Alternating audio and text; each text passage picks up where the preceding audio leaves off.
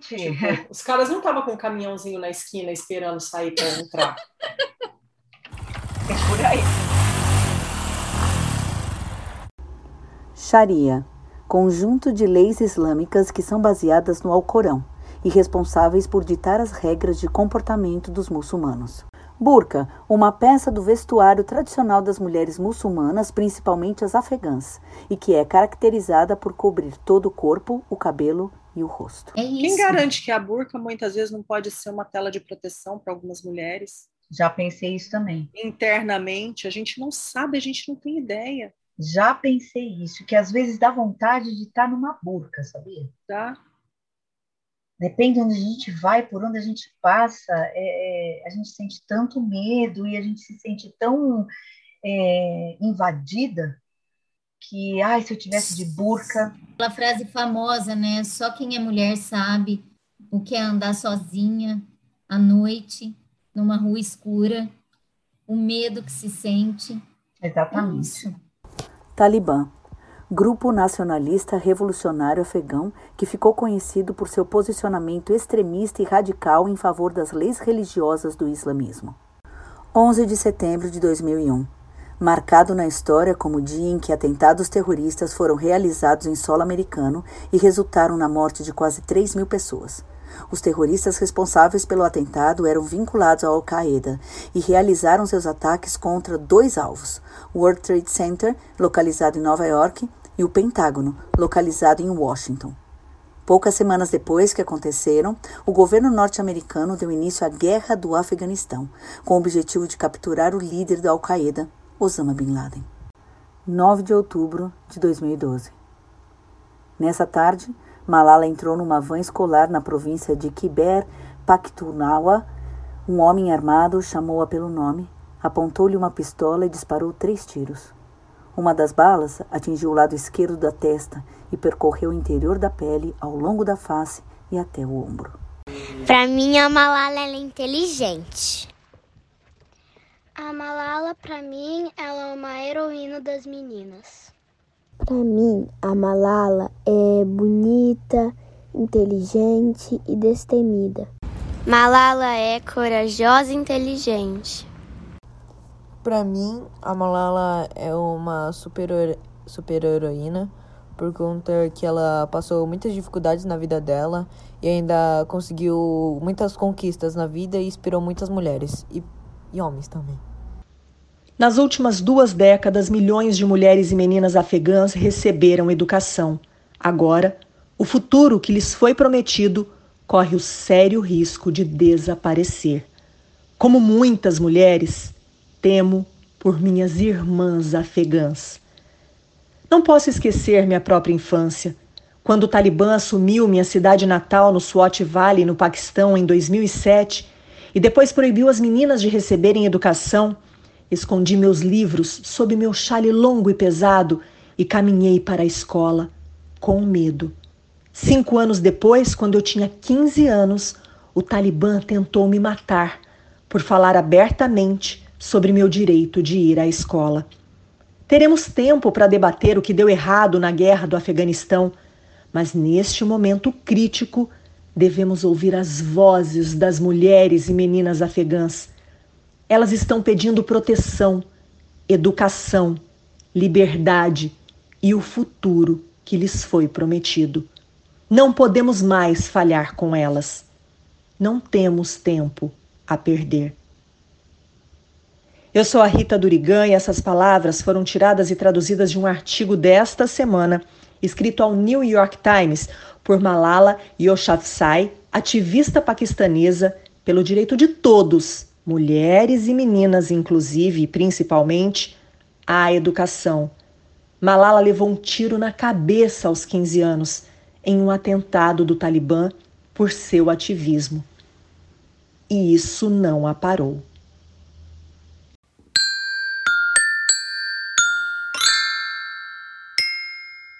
Criar com amor. Criar com afeto. Criar com alegria. Criar com asas. Cena 1. Eu sou a Júlia. Eu a Paola. E, e nossa mãe é a Pati Juliane do Criar com Asas. Cena 2. Eu sou a Constância. E eu sou o Bernardo. E, e nossa mãe é Dedé Lovitch do Criar com Asas. Cena 3. Oi, eu sou Valentina e eu sou filha da Rita do Criar com Asas. Episódio 8. Talibã, Handmaid's Tale e a nossa realidade.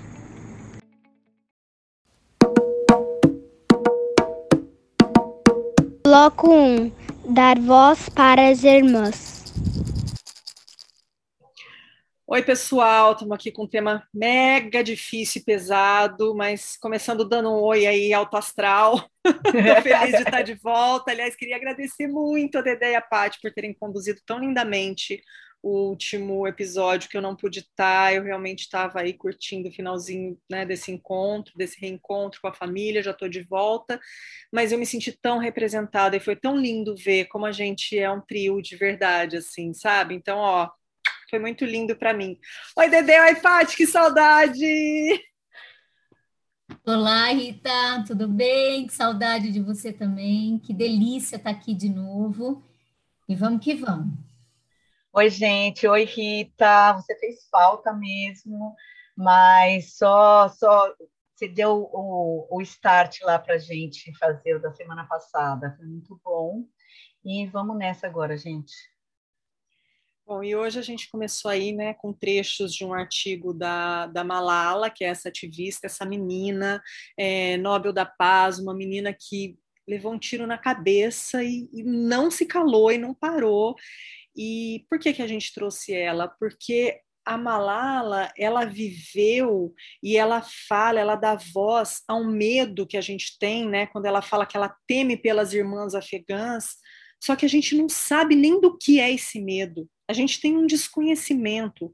A gente se deu conta que a gente tem uma ignorância cultural em relação a outros povos, a outras culturas, e, e pesquisando estudando para a gente poder ter minimamente uma base para falar sobre o que a gente é, se propôs a falar hoje aqui, a gente percebeu como a gente não tem mesmo é, essa bagagem cultural. Mas, por outro lado, como a gente se identifica de alguma forma.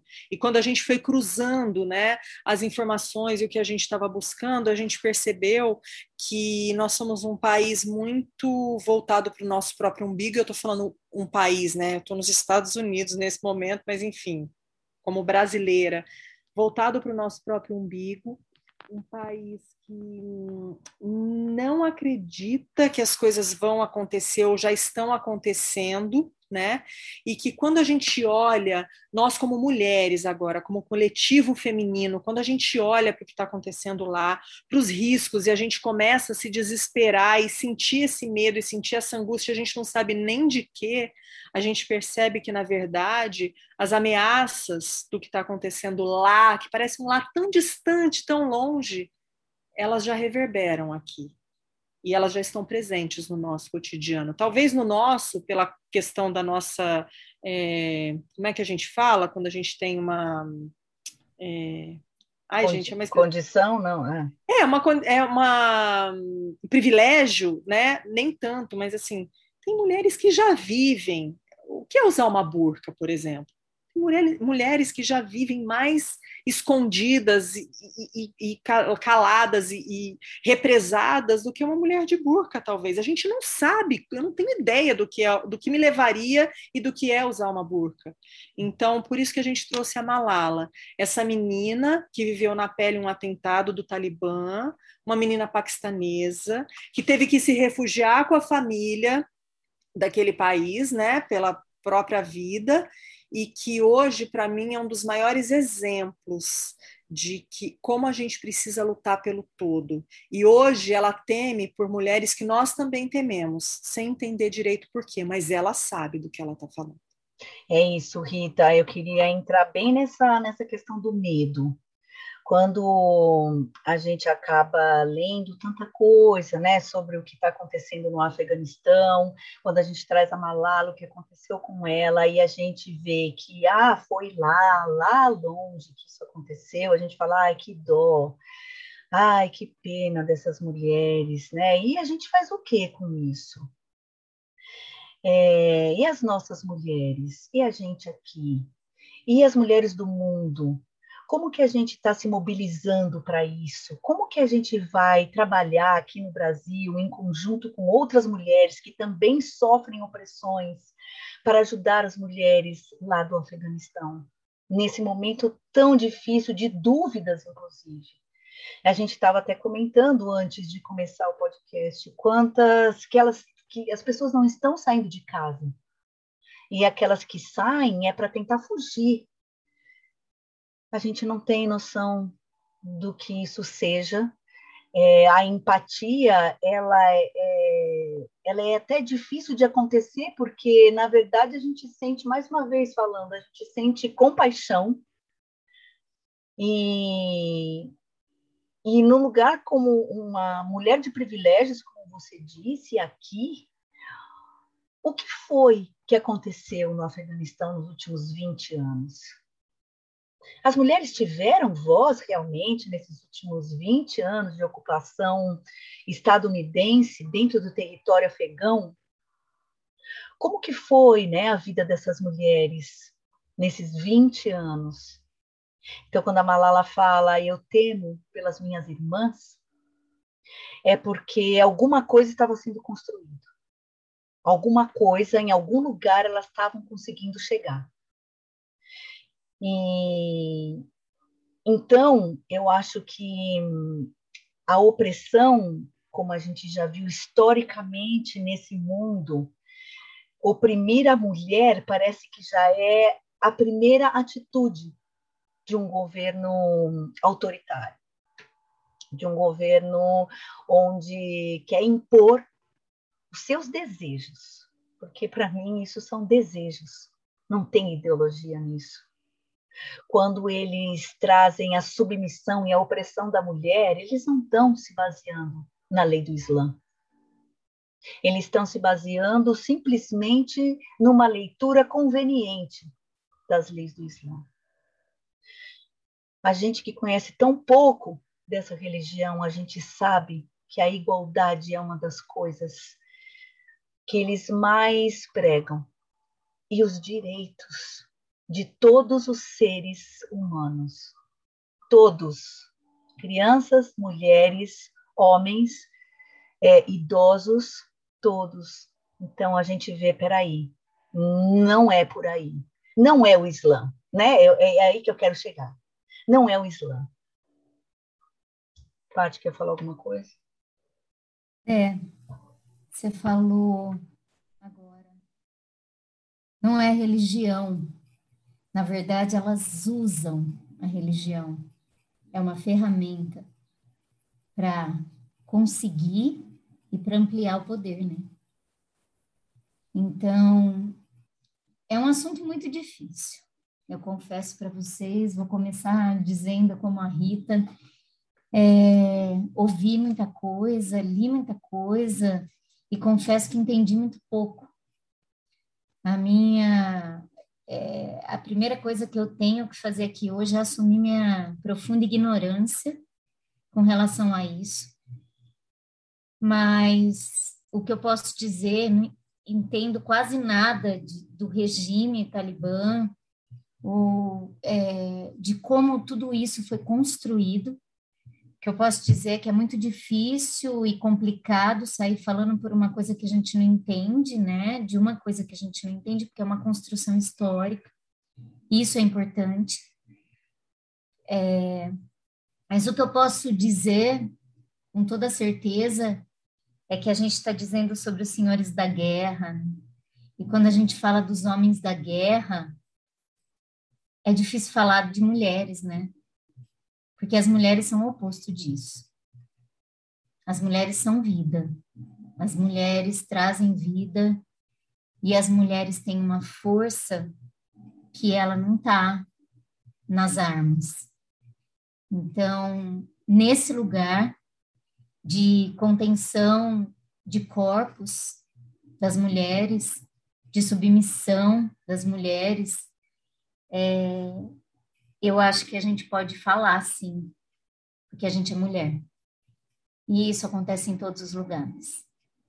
Então, nós estamos dizendo sobre ser mulher, olhar para nossas irmãs, como ela quis dizer, a Malala, e o que a gente pode fazer com isso é uma coisa que reverbera muito na gente, né? E eu acho que esse é o ponto. Então, falar sobre isso, trazer essas mulheres, dar voz para elas, que é o que a Malala faz, é o que a Malala conseguiu. É, acho que é importante, mas é importante também não só olhar para elas, mas olhar para a gente também, olhar para todos os lugares.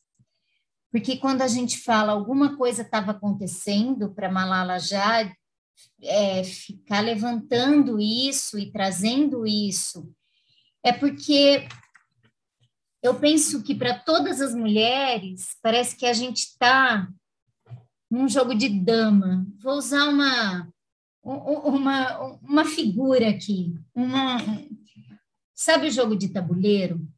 Onde a gente tem aquelas pecinhas que a gente anda e de repente alguém vem e tira.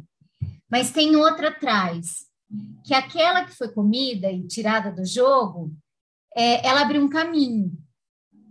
Então, os direitos das mulheres, eles são é, conquistados com tanta lentidão, e à medida em que ele avança, vem o retrocesso. E o tempo inteiro a gente está nesse jogo de avançar casas e, ao mesmo tempo, retroceder. Não, tem uma coisa que é importante a gente lembrar, que quando a gente está falando dos senhores da guerra, senhores das guerras, né, que são tantas, existem as damas que estão entre os senhores das guerras também, né? E elas elas são uma pecinha bem importante nesse tabuleiro, porque através da figura feminina que elas representam, que eles podem usar a figura feminina tanto para rebaixar, que é o que a gente viu acontecer claramente, num desrespeito, sem entrar em mérito nenhum, de questão nenhuma, mas num desrespeito é, é, impossível até de, de falar com uma ex a ex-presidente mulher que a gente tem no Brasil. É, eles também usam essas pecinhas para falar: ah, mas você está representada aqui, vem, ó, a gente tem mulher também. A gente está vendo isso acontecer no Brasil, claramente. Aliás, é, como a gente falou um pouco antes aqui, damas da guerra que também pensam e têm o poder e o cérebro lá entre os senhores da guerra. Né? Não é que elas são usadas só como peça, elas são peça integral dessa jogada. Mas que mulher ela representa? Elas representam. Aí Essa é, é a tá. questão. Tá. Porque é um determinado, é uma determinada mulher. Agora. Não é o coletivo feminino. Não, não é, não é. As privadas de liberdade, as mulheres que não querem constituir família, as transexuais, travestis, lésbicas, é, e, e, uma infinidade de mulheres aí. Uhum, Será? Uhum. E nós que estamos aqui, a gente sempre se coloca, né? Tem uma, uma questão também, a gente sempre, ah, porque eu tenho privilégio, porque eu não sei o quê, mas a gente está aqui na nossa batalha diária também. Na nossa luta aqui. Eu agradeço por ter esses privilégios, eu tenho que agradecer. O que, que eu vou fazer? Eu estou aqui, e é a partir daqui que eu vou, mas a gente tem uma luta diária que a gente nunca, a gente também nunca valoriza isso, né? A gente está aqui, cara, não está fácil não arrumar tempo para gravar e para fazer graças a Deus, a gente está numa. Graças a nós, a gente estamos aí numa potência, num momento super legal, com o nosso livro, com podcast, com um monte de coisa. Mas, cara, é suado, é. A gente fica aqui rebolando. E, assim, é isso aí.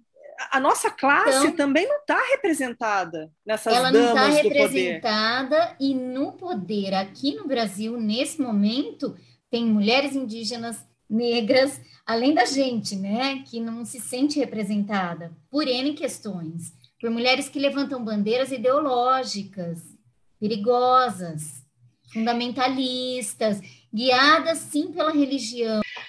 É, quando a gente, mais uma vez, citando a Malala aqui, quando a Malala começou a, a colocar a voz dela, né, a boca no trombone, igual a gente fala, que não foi, que foi uma luta intensa e ousada e perigosa para ela, que quase, quase custou a vida da Malala. Quem estava olhando para lá? Quem? Quem sabia o que essas mulheres estavam passando? Vocês sabiam? Alguém aqui que está escutando sabia? Tinha ideia? Estava preocupado? Estava chorando? Ai, que dó! Nem isso a gente estava fazendo aqui.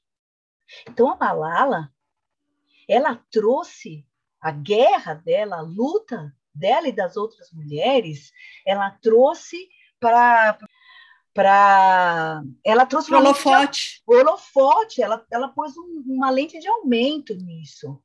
E aí que a gente parou, olhou e tem alguma coisa errada lá.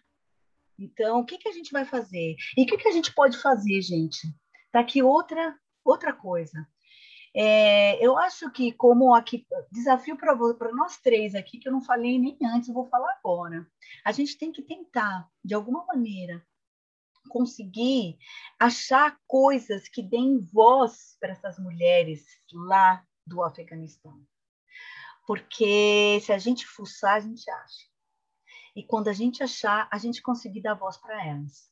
Então, eu acho que isso é uma coisa que a gente consegue fazer, que a gente pode fazer e a gente deve fazer, né? Como um, um meio de, de ajudar de alguma maneira, de entrar nessa luta que não é só delas, para a gente perceber que é uma luta nossa, e quando a, a Paty citou os retrocessos, a gente nunca pode esquecer que, apesar dos retrocessos, o que a gente ganhou, o que a gente conquistou, está conquistado.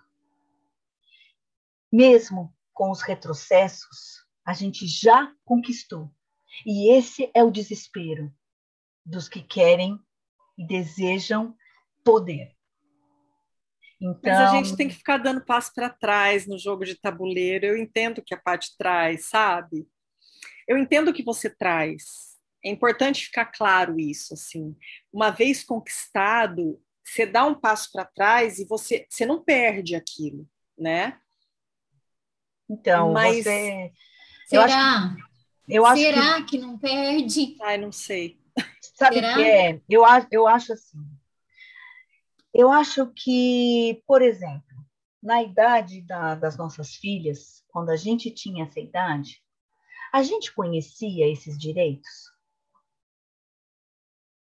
Você acha que você conhecendo esses direitos, você vai perder isso? Mesmo que você tenha que lutar novamente por eles. Vocês entendem o que eu quero dizer? É culturalmente falando, é o corpo cultural, é o corpo da sociedade, é o corpo do mundo, dessas mulheres que estão vindo agora. Isso a gente não perde mais. Já é. A gente, pode, a gente pode pensar nessas pecinhas do jogo como sendo gerações mesmo. Isso. Aí é uma coisa mais intensa. Se a gente for pensar, é e claro ó, que as, as nossas mães já abriram um caminho, que não era o caminho ideal, mas a geração delas, de alguma maneira, veio. A gente já abre mais um pouco. Claro, nesse sentido a gente entende, mas é por isso que a gente tem que estar atenta.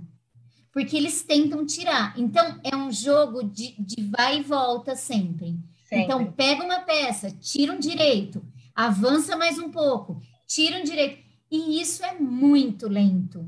Então, por isso que a gente tem que falar, por isso que a gente tem que sempre estar falando, por isso que a gente tem que olhar não só para a gente, mas para as outras, e em todos os lugares. E aí, quando a gente fala dessa conexão do mundo, é isso. isso. Não é que acontece lá e que não vai acontecer aqui, acontece aqui também. A gente fala que é interligado, porque a gente fala sempre assim: o mundo globalizado para a gente é só porque eu posso comprar Nike lá nos, aqui nos Estados Unidos, eu posso comprar não sei o que, eu posso viajar para todo lugar.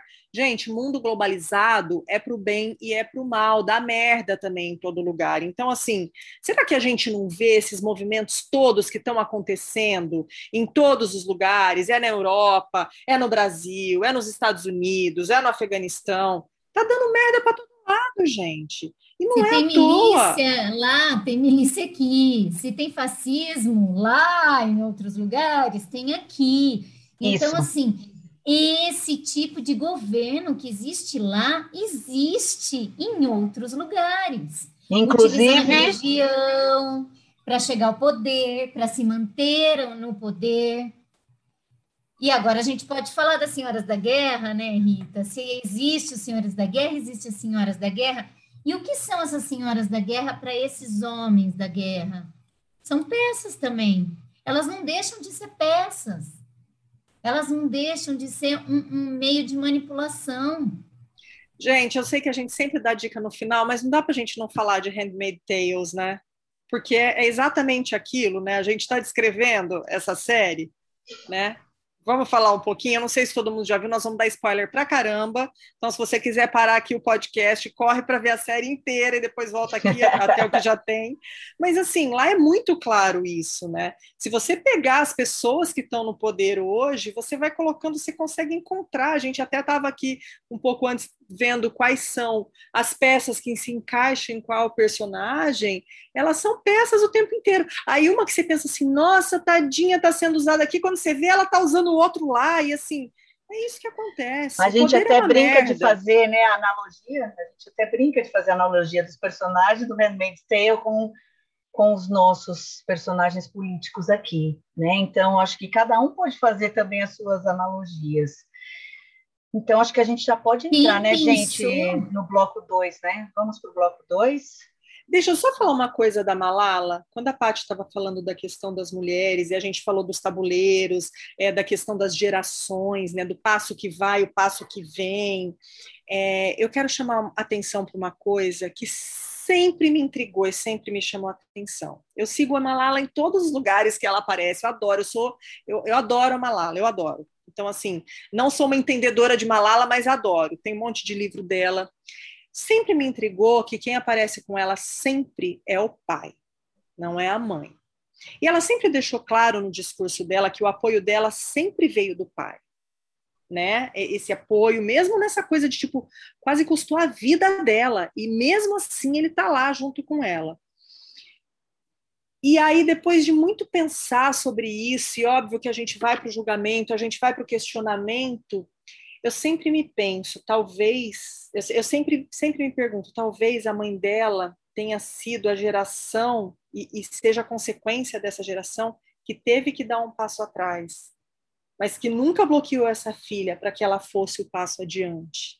Então, quando vocês estavam falando disso, das gerações que vão se movendo no tabuleiro, eu fico pensando, quão difícil, quão complexo, qual é o papel dessa mulher que vem de um sistema desse, que vê de repente a própria filha? Porque assim, eu não estou falando que a mãe dela impediu ou que a mãe dela não é nada, eu não sei sobre a mãe dela, tá? Eu não sei. Mas assim, é, sempre me intrigou isso. E aí a gente olhando para os medos e para as questões do que pode acontecer com as mulheres sob o domínio do Talibã hoje, é, é impossível para mim não pensar de novo nessa mãe. Nessa mãe que, sem aparecer, eu tenho certeza que ela está do lado dessa filha. E que, sem ser a cara que aparece ao lado dela, tem a sua contribuição nesses passos que foram dados e que foram voltados e que foram dados de novo. Então, assim, é só para a gente pensar um pouco em como os lugares que a gente ocupa, eles são determinantes para a história que vai acontecer ali na frente. É, eu vou entrar aqui na questão da maternidade. O que é ser mãe de uma revolucionária? É ter medo. Será que eu conseguiria? Se eu vejo minha filha, uma revolucionária, e eu vejo a vida dela em jogo? Gente, eu, eu não sei se eu conseguiria. Então. Será que o pai está junto o tempo todo? Será? Já não é também um posicionamento político é... ou algo então, parecido? Então, a gente vai começar a especular aqui. Mas, de verdade, assim, é, Rita, quando você falou, eu também já me questionei muito, muito, porque a mãe da Malala não aparece. E eu acredito que ela vivendo tudo que ela possivelmente viveu dentro do Afeganistão, do Paquistão, é, o medo. A minha filha é uma revolucionária, ela vai morrer. Né? E ela e ela quase acertou. Assim, foi foi realmente um milagre. Então, eu acho que tem esse lugar.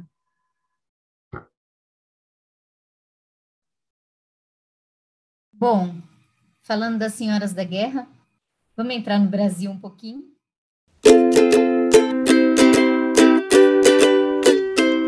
Hora do Jabá.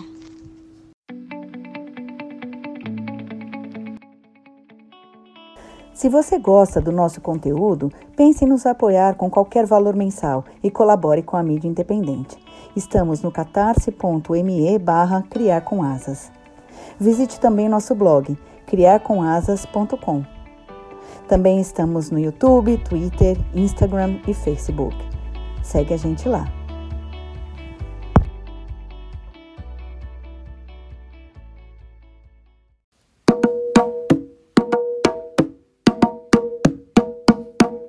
Bloco 2. Somos uma só voz. E, bom, Paty, agora vamos trazer, tra traz lá. Ó, eu vou falar, eu vou falar de novo como se fosse o jogo.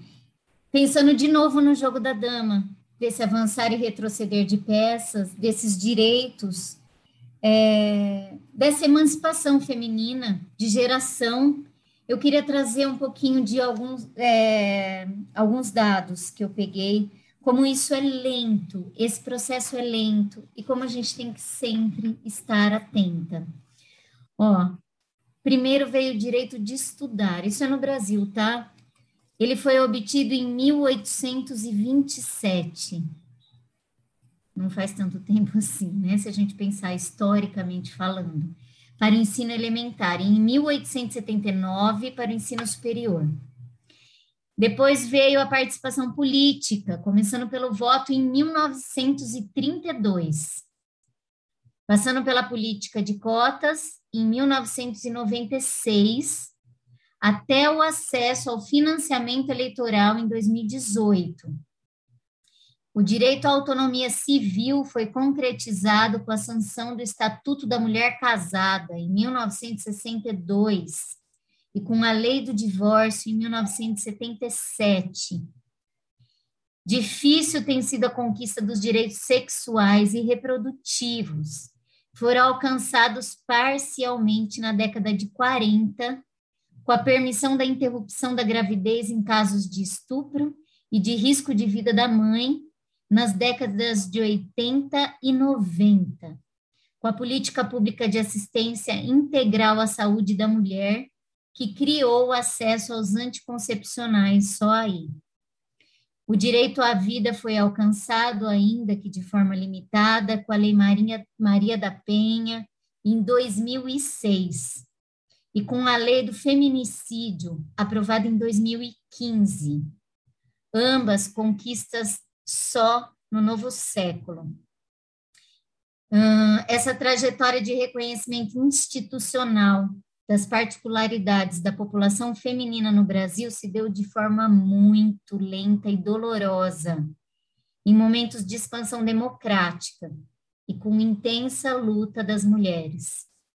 Com o golpe ocorrido em 2016, que retirou do poder a primeira presidente mulher houve o desencadeamento de um ambiente que facilitou a aceleração de perdas de direitos e desmontes de políticas públicas e a redefinição da função pública da mulher. O governo que hoje está aqui no nosso país, ele levanta bandeiras como decreto de armas, que, de acordo com o mapa de violência e do Atlas da Violência, em 2016, 4.645 mulheres foram assassinadas no país, o que representa uma taxa de 4,5 homicídios para cada 100 mil brasileiras. Nesse mesmo ano, 2.339 mulheres foram mortas por armas de fogo, segundo o levantamento feito pelo Instituto Sou da Paz. Vivemos um governo que comemora uma ditadura militar que torturou, humilhou e assassinou centenas de pessoas, violentando e estuprando várias mulheres. Mães que nunca conseguiram enterrar seus filhos, pois seus corpos nunca foram encontrados. A ministra da Mulher, Família e Direitos Humanos deste governo declarou que não iria dar continuidade ao programa Casa da Mulher Brasileira. A Casa da Mulher Brasileira foi criada em 2013 e que faz parte do programa Mulher Viver Sem Violência, que tem como objetivo aumentar e integrar políticas públicas às mulheres em situação de violência. Até março de 2019, foram registrados 435 casos de feminicídio, 258 consumados e 177 tentados, segundo o levantamento realizado pelo doutor em Direito Internacional da Universidade de São Paulo, USP, Jefferson Nascimento. A nossa ministra também declarou ser defensora da aprovação do Estatuto do Nascituro, que além de restringir os direitos das mulheres em relação ao aborto, também determina uma pensão a ser paga em caso de gravidez decorrente de estupro. Esse governo também já sinalizou que é favorável ao trabalho infantil. Uma medida que a Constituição proíbe para que as crianças menores de 16 anos, exceto em condições de aprendiz, é, a partir de 14 anos e trabalho nos noturnos, perigosos e insalubres seja realizada. Então, se estamos falando em direitos que avançam, eles também retrocedem. E se estamos falando em governos fundamentalistas de lá, também temos que olhar para os governos daqui. Muito. Temos que olhar muito e seriamente porque esses dados, sem dúvida nenhuma, nos fazem ficar alertas e nos colocam na linha de frente da luta da luta pelos direitos. Gente, aqui ninguém ninguém quer ficar indo contra pessoas. A gente quer direitos iguais. Só isso. Não é, é vida. É tão simples. Liberdade. É tão simples. Se você, se você acredita que todas as pessoas precisam ter os mesmos direitos, precisam ter dignidade de vida, que as mulheres precisam estar na mesma linha de direitos que os homens, se você pensa isso, você não está a favor desse governo. É, é muito simples. Hum, não é sobre um, outro ou outra ou outros. É sobre nós. É sobre ser esse... mulher, ser mãe, ser mãe de menina, ser mãe de menino, né? Não só quem a gente deixa é, para esse mundo, mas Exatamente. que mundo a gente deixa para eles, né? Então, por isso que a gente tem que estar atento sempre. Sempre. E nada melhor para ilustrar a situação que estamos vivendo que Handmaid's Tale, né? Nada melhor para ilustrar isso. E eles pegam na veia, né? Porque eles colocam que toda aquela aquele fundamentalismo ele acontece bem onde nos Estados Unidos. Quando a gente assistiu, gente, eu estou tentando lembrar. Quando? É, que a gente assistiu meio que juntas, né? É, eu assisti faz sabe, bastante tempo. É, você acha que tinha visto? A gente começou a assistir. A... Não, mas sabe eu por que, que eu tô querendo lembrar? Eu tô esperando para assistir o último que eu não assisti. Não, mas eu tô tentando lembrar, porque quando a gente assistiu, acho que quando eu e a Paty assistimos e a Dedé já tinha visto, a gente falava muito, a gente fazia muito esse comparativo, né, gente? O que está acontecendo na política do país? Não é meio handmaid's tale? E uma, a gente falava até com uma certa assim, estou viajando, e aí eu, eu também senti isso, eu, e aí a gente começou a colocar, a gente fala, é, é, você fala, cara, é a... Rita, eu lembrei, eu lembrei. Quando você, você começou perguntando quando, e eu posso dizer que foi um mergulho que eu fiz nessa série, que eu tentei começar várias vezes e eu voltava porque eu achei pesado, me embrulhou o estômago, foi muito difícil, mas eu realmente entrei nela na pandemia. E foi num momento muito difícil, foi o começo da pandemia, e foi um momento onde a gente estava olhando muito também para esse governo daqui, o que, que acontecia. E a sacada genial é. Bom, tem várias sacadas, né? Nossa. Porque são é, é, opressões de todas as maneiras em relação a todas as mulheres, mas quando a gente começa, parece que é um governo que toma o poder do nada, assim, que nem a gente estava falando de lá, do Talibã agora, parece que é do dia para a noite, né? E, e, e não. O que, que acontecia lá? Quando começa a mostrar os episódios, aquilo já ia dando indícios que ia acontecer. Muitas coisas estavam acontecendo, né? Enquanto ela estava criando a filha, enquanto a mãe dela lutava e chamava atenção para o que estava acontecendo, aquilo ia chegando, ia chegando, então não foi do dia para a noite, não foi. Não foi, não foi mesmo, e assim, né? É, quando, exatamente, Paty, a gente tem essa impressão, para quem ainda não assistiu, né? É, você fala, nossa, mas isso aconteceu de onde? E o que o mais genial deles, né? Mais genial. De onde não? Como deixar isso acontecer? Né? E, então, mas olha o genial deles. E vocês vão falar, nossa, parece que eu já vi isso em algum lugar. São as roubadas de pauta. Porque quando a gente vê Gilead, que, que, que, que é aquela. O que, que é esse Estado? Ele é, ele funciona de uma maneira perfeita.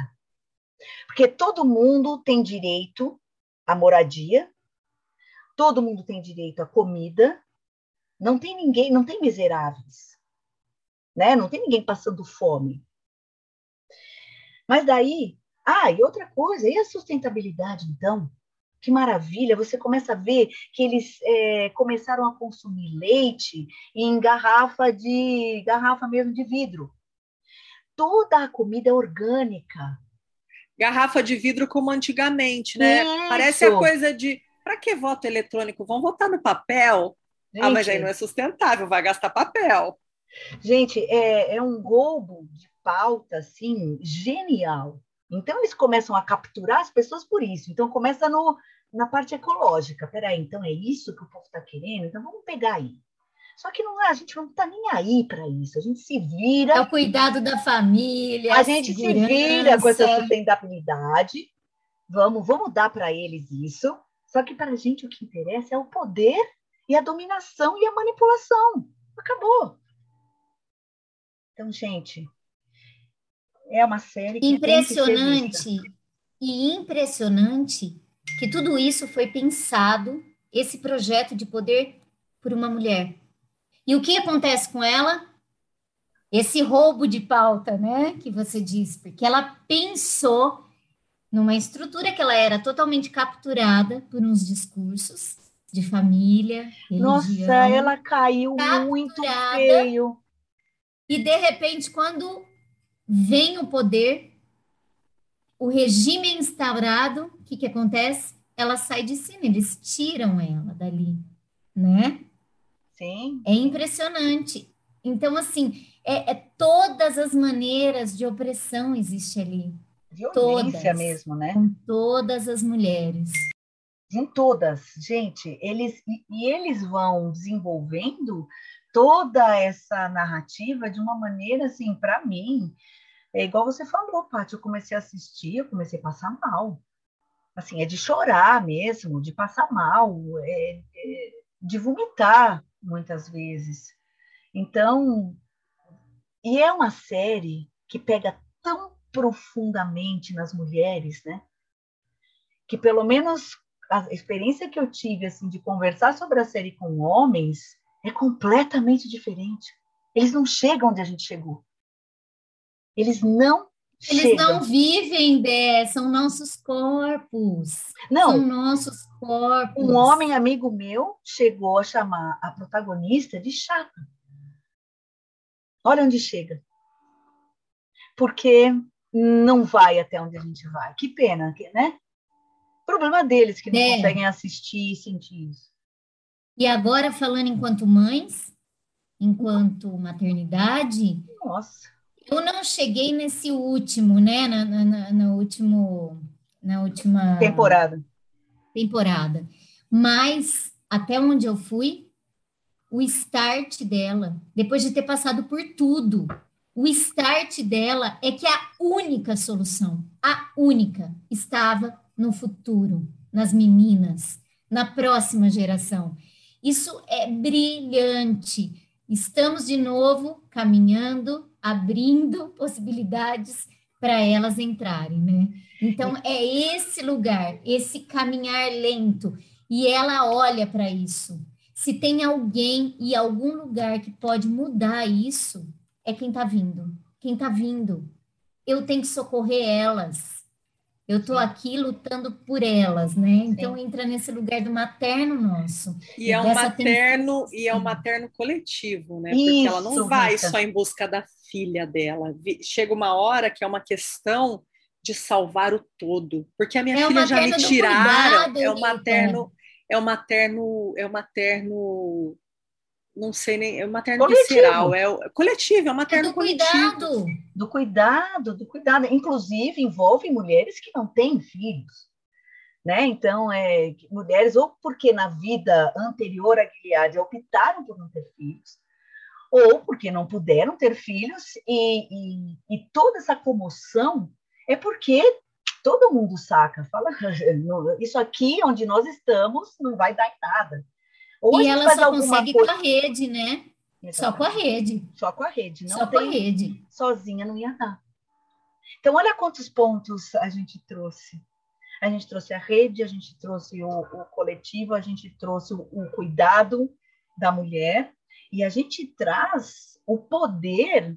Eu, poder é uma palavra chata, mas a gente traz a potência, a força da mulher de mover todas essas, esses braços e essas forças, essas.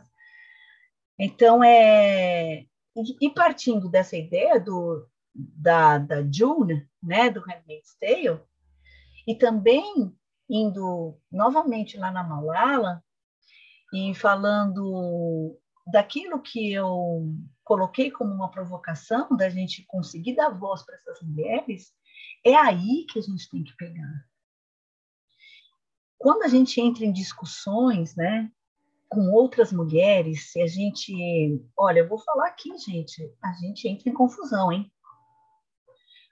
A gente entra em confusão nessa vida. a gente briga com outras mulheres.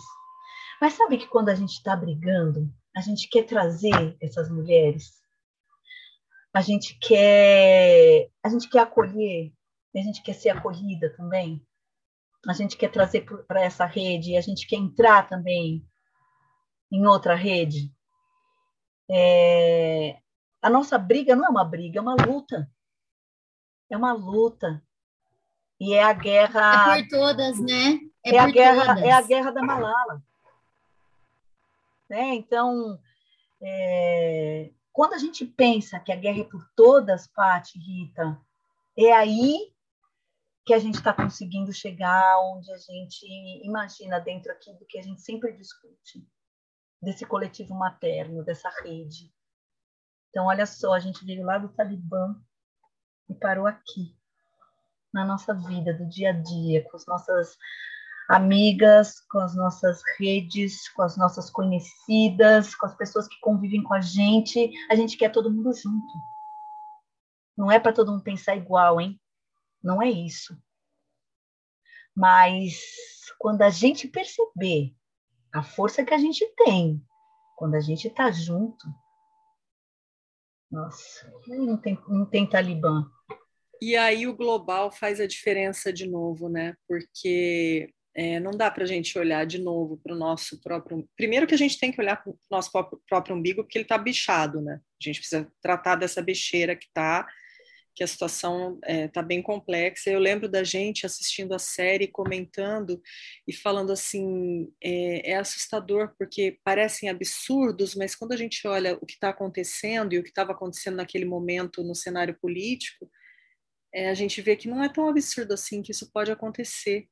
E aí a gente fala, é, parece uma, uma realidade nonsense, e será que o que a gente está vendo acontecer não é nonsense também? Né? E, e, e, é uma coisa que vai se desenhando. Então, de novo, é, a gente precisa sim estar tá atento ao que está acontecendo, a gente precisa unir as nossas vozes em socorro. Me chamou muita atenção quando a Malala fala: a gente vai discutir depois o que deu errado nessa questão do Afeganistão, mas nesse momento, vamos ouvir os gritos de socorro?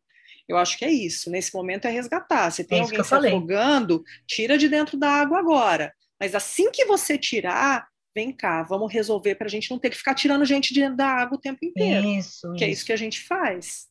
É né? É, por isso, é por isso que falhou, né? Essa ocupação de 20 anos. É, minhas dicas. Primeira dica é o canal da Nina Veiga, Ateliê de, de Educação.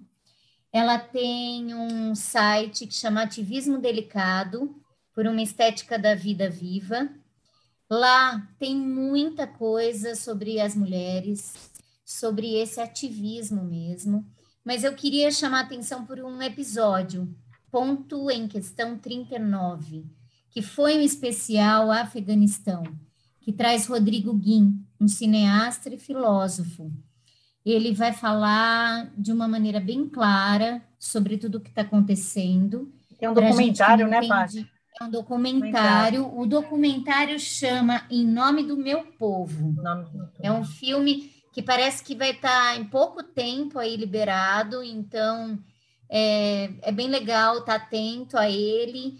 E o canal da Nina, depois a gente passa aí tudo para vocês.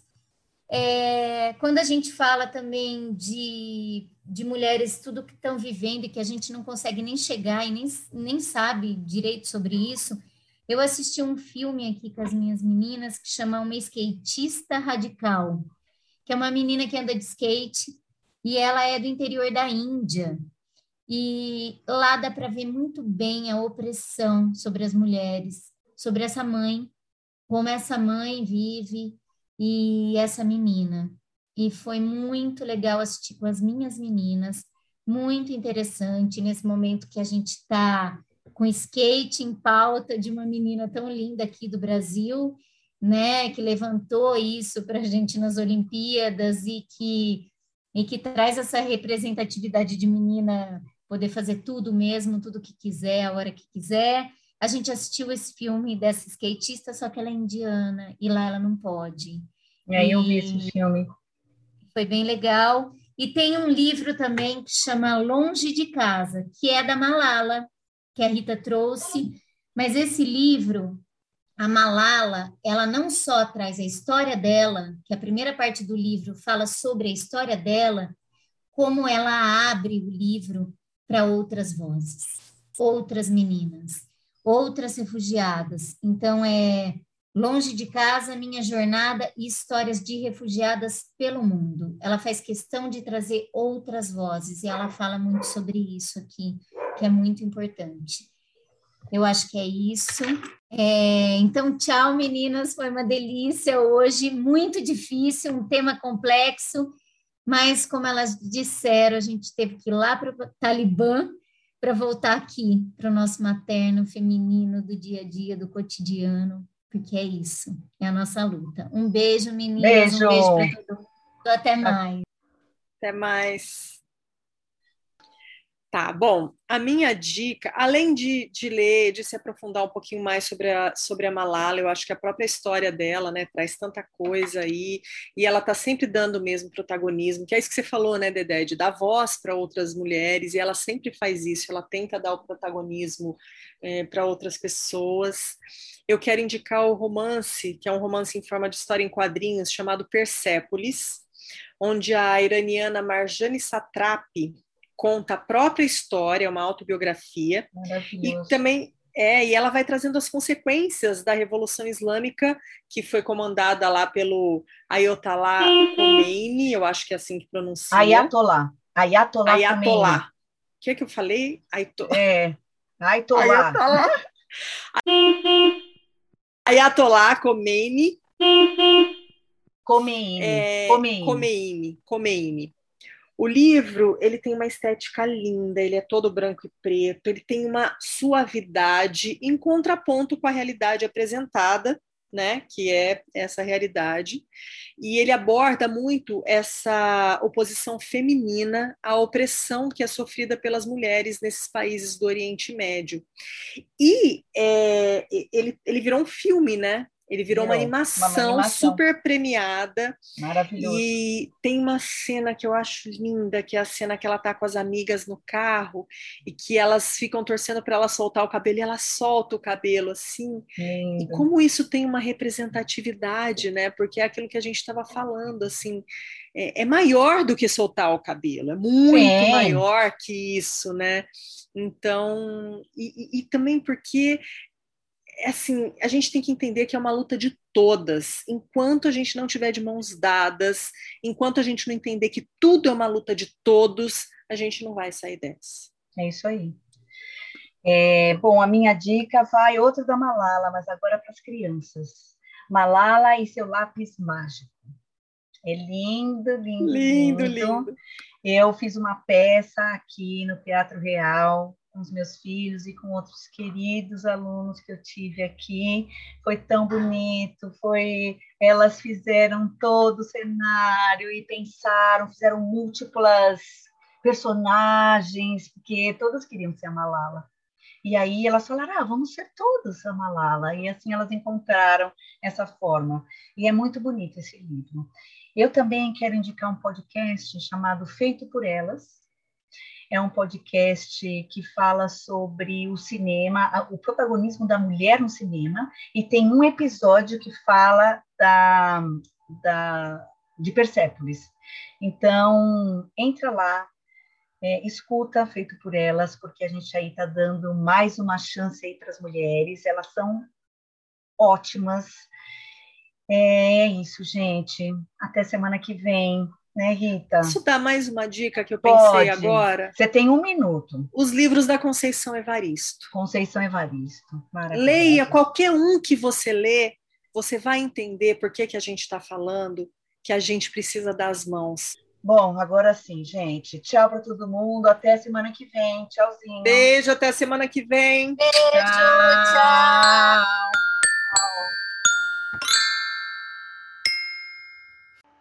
Vinhetas, Julie Paola. Vozes da introdução, Bernardo, Constância, Júlia, Paola e Valentina. Mandala, Constância. Edição, Dedelovitch.